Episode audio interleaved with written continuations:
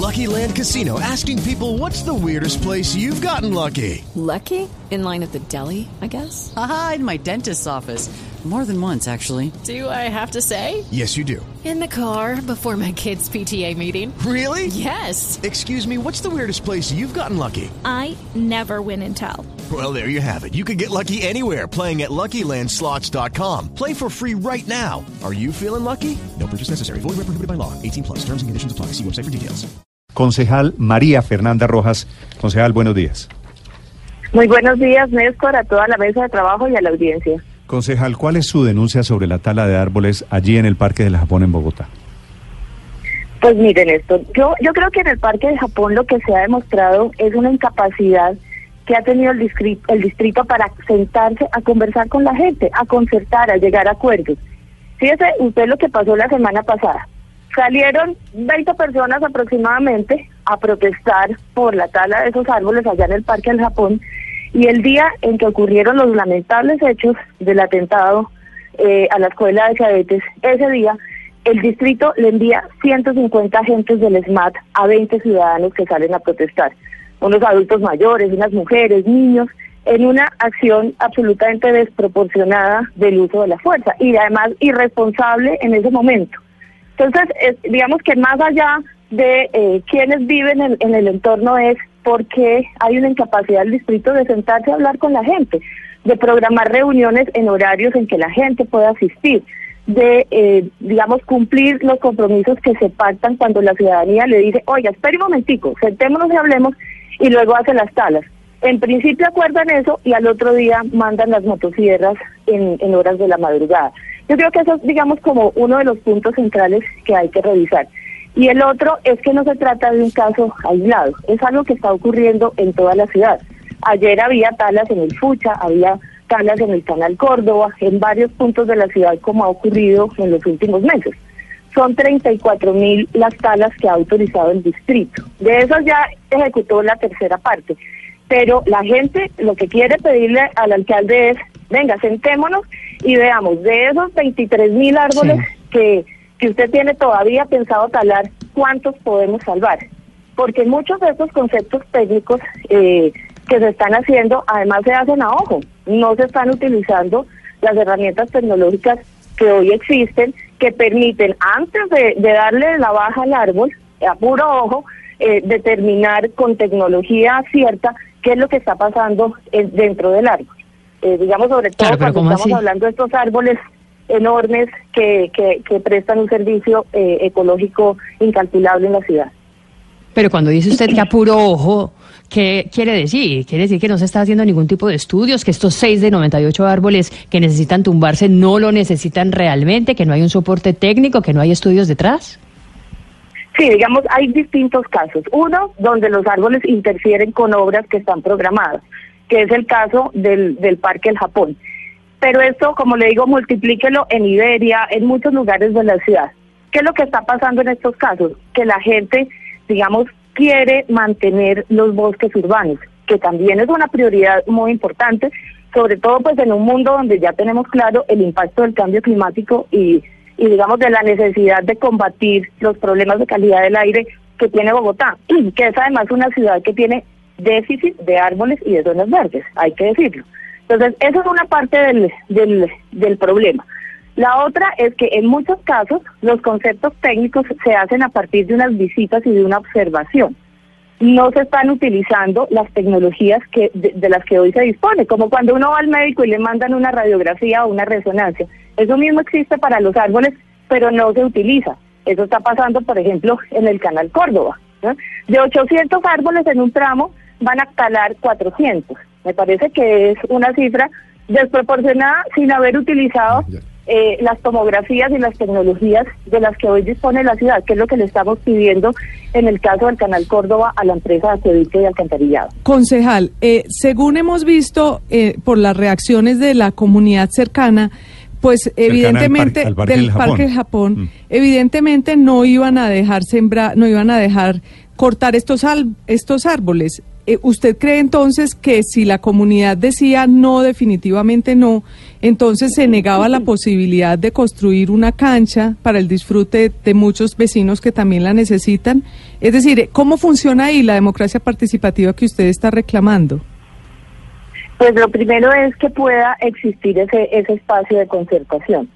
Este mismo conflicto se ha dado, por ejemplo, en el Parque Virrey, allí muy cerca donde la gente además está pidiendo que las compensaciones de árboles se hagan en los sitios, pero en los mismos sitios donde se talan. Ese es otro de los problemas.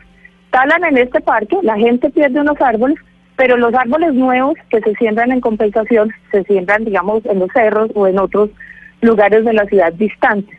La gente siente que está perdiendo un patrimonio ecológico que tenía. Digamos, yo creo que este año, el año pasado, por ejemplo, que hubo tanta conciencia sobre el tema de la calidad del aire que está viviendo Bogotá, las enfermedades que estamos padeciendo eh, eh, en el sistema respiratorio y en otros por culpa de esa contaminación del aire, ha creado una conciencia importante en la ciudadanía y que los lleva a querer preservar esos bosques urbanos. Esos bosques urbanos no tienen eh, un, precio calculable en este momento por, por el impacto que, que, pueden tener. Entonces la gente valora eso. y le piden a la alcaldía, sentémonos y conversemos. y eso no se da. ¿Usted se opone a que hagan una cancha de microfútbol en ese parque del Japón, que es el motivo de toda esta controversia? Pues yo me opongo es a que se invierta el dinero público, que es el dinero de la gente, sin concertar con la ciudadanía. A eso sí me opongo. Yo creo que hay que sentarse y conversar. Yo no vivo en el parque del Japón. Pero es que, ese es el tema. La ciudadanía, con la gente que habla la ciudadanía, la ciudadanía no son solo los vecinos. ¿Por qué supone usted que el parque de Japón pertenece solo a, los vecinos del lugar? No, está, eh, de acuerdo, pertenece a toda la ciudad, en eso estamos de acuerdo. El problema es que no se han sentado ni con los del Parque del Japón ni con los vecinos del resto de la ciudad. No, pero ¿y qué hacemos? ¿Un plebiscito para decidir si talamos los árboles del Parque del Japón? Y para los para cada cosa que se haga. Porque es que vecinos, vecinos del lugar también, en eso tiene razón Peñarosa, también son los obreros que trabajan por ahí. Ellos también tienen derecho un pedacito al, a disfrutar el parque. No, hay familias con pero, Sí, pero ¿cuál es el problema de un gobernante sentarse a hablar con la gente? Es que además esa es su obligación. De hecho, los contratos de Tala incluyen que se sienten a eh, hacer reuniones con la gente, ¿sí? Y, a, y, a, y a plantearles estos temas a un número importante de las comunidades. Ni siquiera es un invento que yo me esté aquí proponiendo, es una obligación contractual. Eh, y es una obligación además constitucional. Dice usted que estos conflictos podrían ser resueltos de una manera distinta si existiera ese ánimo de sentarse a conversar con la gente. Eh, pero no solamente en el Parque del Japón, que, que, se volvió un punto de referencia muy importante en este debate, sino en el resto de la ciudad. Porque lo que, le, lo que le repito, esto está pasando en todo Bogotá. Concejal, gracias por acompañarnos. Muchas gracias a ustedes, muy buen día. Felipe, me escribe un vecino del Parque del Japón, yo creo que este mensaje es para usted. Se llama Carlos Estabanch y dice, ustedes no saben qué es vivir al lado de la cancha. En la noche, los vivos que organizan campeonatos sin permiso alteran la tranquilidad de los vecinos. Nosotros lo sufrimos. Invasión de carros, pitadera a altas horas de la noche, gritos y música a todo volumen. Y sobre todo gente que no es como uno, que es artero. Pero... Pero por otro lado, por otro lado, la, que organizan torneos y entonces tiene que pedirle permiso, carajo. A ver. Entonces te, te tienes que ir a la casa de Chavarría y, Estabanche, y, este Castillo y el doctor Estabanche. A que hagan el Carajo, podemos, podemos hacer un, un, torneito a las 8 de la noche. Pero, pero, Felipe, yo ante todo sospecho que lo que dice el señor Estabanche, yo quisiera que me lo aclarara, como nos está oyendo, se lo pregunto por aquí, porque yo sospecho, se lo pongo de la manera más respetuosa, es carreta. Ese parque vive eh, solo. No creo que ir lejos a armar un campeonato ahí. No, no, pero además vive solo ese parque. No tiene cancha de fútbol claro, claro, hoy. Obvio. Entonces no, hay No tiene dónde jugar. Entonces no hay pitadera de carros. Él debe estar hablando de otro parque. O estar hablando del parque del country. Hay normas, hay normas que impiden que haya ruido por la noche, con cancha o sin cancha. Pueden acudir a la policía para frenar los ruidos. Pero este es un asunto muy típico de la sociedad bogotana. es más, creo que, por ejemplo, en los parques como quedaría el Parque del Japón, la luz de las canchas la apagan a las 10 de la noche o alguna cosa de ese estilo, con lo cual se hace imposible realizar el torneo. Y, además, la, concejal. torneos de banquitas, torneos de banquitas, la verdad. Eh, lo que van a hacer, y eso es cierto y no es necesariamente malo, los van a hacer de día a la hora del almuerzo, que es cuando tienen los trabajadores de las muchas construcciones que hay al lado, cuando, y esos señores, digo, tienen... Que son ciudadanos y que pagan impuestos. Y que por eso es que se parte en todo este ejercicio de un prejuicio. El prejuicio es, como yo vivo al lado del Parque del Japón, el Parque del Japón me pertenece. Y si hay una consulta, la consulta no es entre los vecinos. A ese parque y al disfrute del parque tienen derecho todos. La gente que viene de Bogotá y que quiere sentarse allá un rato tiene el derecho. Yo, por ejemplo, no estoy, y lo he dicho en muchas oportunidades, no estoy de acuerdo con el Transmilenio por la séptima, pero igual me toca mamármelo. ¿Qué hacemos? Pero además esos picaditos de los rusos son muy buenos. Eh, eso a mediodía, porque además son, en, porque además son con un atuendo que es muy difícil. Uno no se imagina con esas botas que usan, por ejemplo. Ahí es donde dicen, al dije, al dije, al dije. Ahí es donde, póngame a vivir, póngame a vivir. Ahí es donde dicen eso. Oiga, la concejala además... Usted, era obrero en su vida anterior, ¿no? La concejala omite decir que en el parque del Japón se van a sembrar 10 árboles más, que esta reposición de la que ya hablaba, de todos los árboles que se van a traer en la ciudad, se van, se están y se han sembrado muchos más de los que se están talando. Entonces tampoco, lo que pasa es que están haciendo todo un estudio, incluso están eh, sembrando especies nativas, que en muchos casos esos parques no tienen especies nativas. En fin, hay un trabajo importante del jardín botánico, del jardín botánico en ese sentido. ¿Usted entiende la escandola que se está armando hoy con el Parque del Japón. Porque en ese parque lo único que pasaba lo único que pasaba en ese parque era nada. Este parque ahí está inclusive, hay una escultura mm, de, de, pues, basada en un dibujo del doctor Álvaro Gómez. El doctor Álvaro Gómez vivía ahí.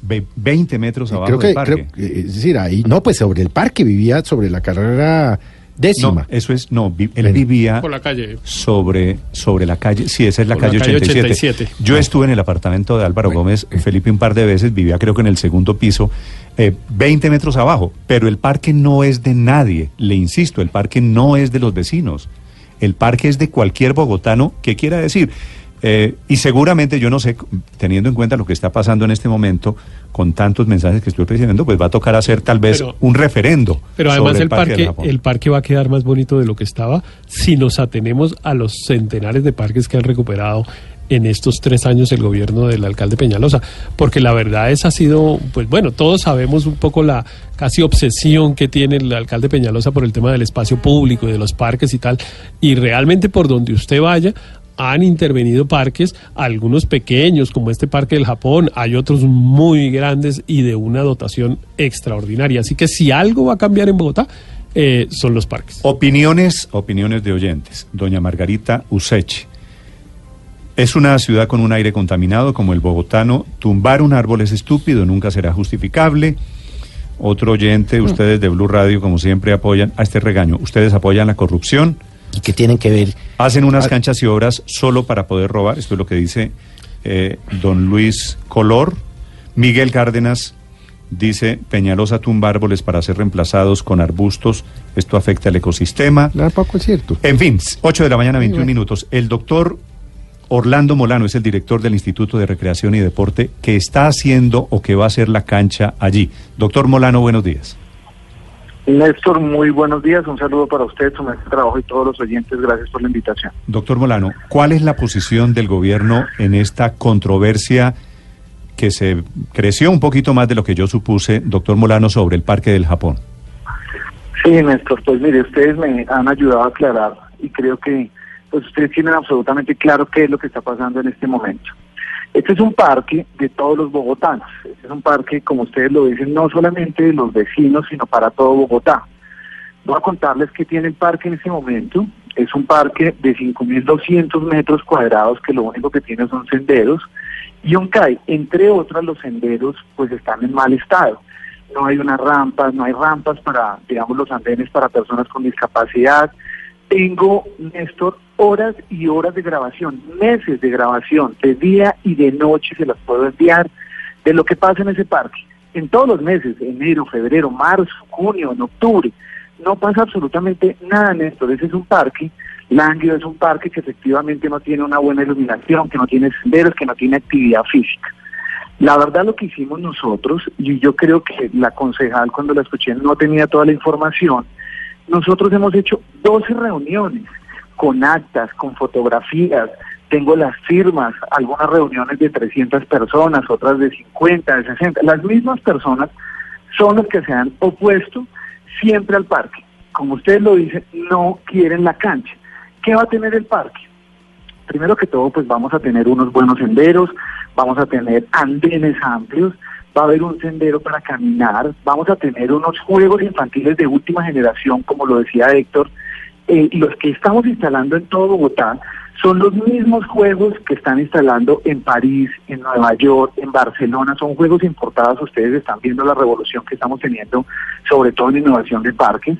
Vamos a tener una, una zona grande de juegos infantiles, una zona de gimnasios vitales para adultos mayores, vamos a tener la zona de la cancha sintética, que es una cancha pequeña, es una cancha de fútbol 5. ¿Qué, medidas tiene esa cancha, doctor Molano? Tiene, tiene 25 por 16, creo que es la cancha, es una cancha pequeña, exactamente. ¿Eso es, lo que llamamos microfútbol o menos de fútbol microfútbol? 5. Exactamente, fútbol 5, Néstor. Exactamente. Es decir, para 5 contra 5, ¿no? Para partidos de 5 contra 5. Llamamos banquitas. Y, no, eh, no, es, no, banquitas no, es distinto. Sí. Banquitas es más chiquito. Esto es fútbol 5 contra 5. Doctor Molano, ¿esa cancha en qué material es? Mire, es una cancha sintética. Todas nuestras canchas que estamos instalando son aprobadas por la FIFA, se llama FIFA Prefer. Pero muy buena esa pregunta, Néstor, porque todo el, todo la estructura como tal de cualquiera de nuestras canchas que estamos instalando es exactamente igual como una cancha natural. Me refiero, tiene filtros, tiene tuberías y obviamente es permeable para que deje pasar el agua. Y si no, nosotros no hacemos una cancha en concreto para poner un pasto sintético encima. No, lleva pues obviamente toda la estructura de filtros y demás. Lo único que cambia son las dos últimas capas, que es para colocar el pasto sintético, pero obviamente es permeable, deja pasar el agua. Doctor Molano, pues, yo problemas. estoy recibiendo, sigo recibiendo aquí mensajes vía redes sociales de vecinos del parque que lo quieren pues para salir ellos, para sus mascotas y que le tienen un poquito de miedo, la verdad es esta, a la figura de la cancha de fútbol, porque la cancha de fútbol en su opinión, no en la mía, les va a llevar obreros, trabajadores, personas diferentes al barrio. El alcalde Peñarosa esta mañana diciendo, defiende la decisión diciendo, también es para ellos. ¿Qué evaluación han hecho ustedes en el IDRD sobre el efecto que tiene una cancha de fútbol en un barrio residencial? Sí, mire, efectivamente, primero que todo las canchas son para todos, no solamente para los vecinos, pero la verdad es que hemos construido 100 canchas en Bogotá, Néstor. Esto es una revolución. Vamos a construir este año 50 más, van a ser 150. Y de hecho, pues muchas de estas son en los estratos más bajos. Estas canchas, pues le digo, pues los van a utilizar todos, pero además van a servir para yoga, para gimnasia, para los mismos vecinos son los que la van a disfrutar. Yo no veo en este en esta zona, además con un CAE ahí, y además entre otras la administramos nosotros. Ustedes decían pues de noche, obviamente las canchas abiertas, iluminadas, las canchas de los parques, pues son para usarlas. Obviamente esta es una cancha de fútbol sintético que la vamos a administrar nosotros, con ellos vamos a revisar el horario, nosotros estamos calculando que es hasta las 10 de la noche que la cancha debería estar funcionando. O sea, máximo a las 10 de la noche nosotros cerramos la cancha y se abre nuevamente el otro día. Nosotros, el líder, estamos administrando todas las canchas sintéticas que se están instalando. Y efectivamente, pues va a ser para los vecinos. La cancha más cercana, Néstor, aquí en esta zona queda a tres kilómetros. No hay ninguna cancha sintética cerca de este parque, ninguna. Tres kilómetros. Tengo unas en Cedritos, tengo la más cercana, que es en el 7 de agosto, y las otras, pues obviamente, son a nueve kilómetros. Doctor Molano, ¿cuándo va a estar lista la cancha o el parque completo? Mire, nosotros ya arrancamos la obra, ya socializamos lo que nos obligaba la ley era hacer tres socializaciones. Néstor. Hemos hecho 12 socializaciones. 12 socializaciones. 12 socializaciones es, 12 reuniones. 12 reuniones con la comunidad. Y obviamente lo que ustedes dicen, pues obviamente siempre se oponen los mismos. Siempre, mire, los mismos que se están oponiendo hoy a este parque son los mismos que se opusieron en el Parque El Virrey en la primera administración, que no querían el Parque El Virrey porque iban a llegar gente de otro lado, gente de otro lado. Y hoy les recuerdo, es un parque absolutamente maravilloso. Hace un par de años cuando tampoco me querían dejar instalar los juegos infantiles porque les iban a llegar niños de otros lados. Pues mire los juegos infantiles, Néstor, que hay hoy en el Virrey, son juegos de última generación. Es que hemos intervenido más de 500 parques, esto no ha pasado en la historia de Bogotá, Néstor. Estos juegos, pues obviamente como usted los ve, son súper atractivos con todas las especificaciones internacionales, pues lo que hace es que efectivamente pues vengan los niños. Ok. El doctor eh, Orlando Molano es el director del IDRD sobre la construcción del Parque de la Discordia que se ha convertido este Parque del Japón en el norte de Bogotá. Doctor Molano, gracias. A ustedes por la invitación y por dejarme aclararle a todos los oyentes y a ustedes lo que está pasando en el parque. Confírmeme, antes de que se vaya, doctor Molano, ¿cuántos árboles allí en el Parque del, Jalón, del Japón tuvieron que talar? Ay, gracias, gracias. Miren, es que entre todo esto se me pasa. El parque tiene 58 árboles. Yo quiero mandarle una foto, Néstor, le voy a mandar una foto de los árboles también que quitamos. Para la obra, no para la cancha, para la obra completa talamos seis árboles, seis, y trasladamos tres. Pero además vamos a sembrar en el mismo parque diez árboles nuevos, diez árboles nativos. Parte de los árboles que cortamos son acacias, dos pinos, que pues eran grandes, pero eran pinos, un pino pátula, pero hay unos árboles que yo quiero mostrarle, tres de los árboles, pues se los, le voy a mandar las fotos, pues eran árboles que ya estaban muertos. Así que, pues efectivamente, pues la gente está diciendo que de los, muchos, pero de los seis. de los seis que quitaron, que talaron, tres estaban muertos, quiere decir el sacrificio ecológico es de tres árboles. Así es, así es. Gracias, doctor Mulán. Pero vamos a sembrar, vamos a sembrar bien, Bien, entiendo. Quedo pendiente de las fotos. Listo, ya se los mando a los Vale, señor, chao.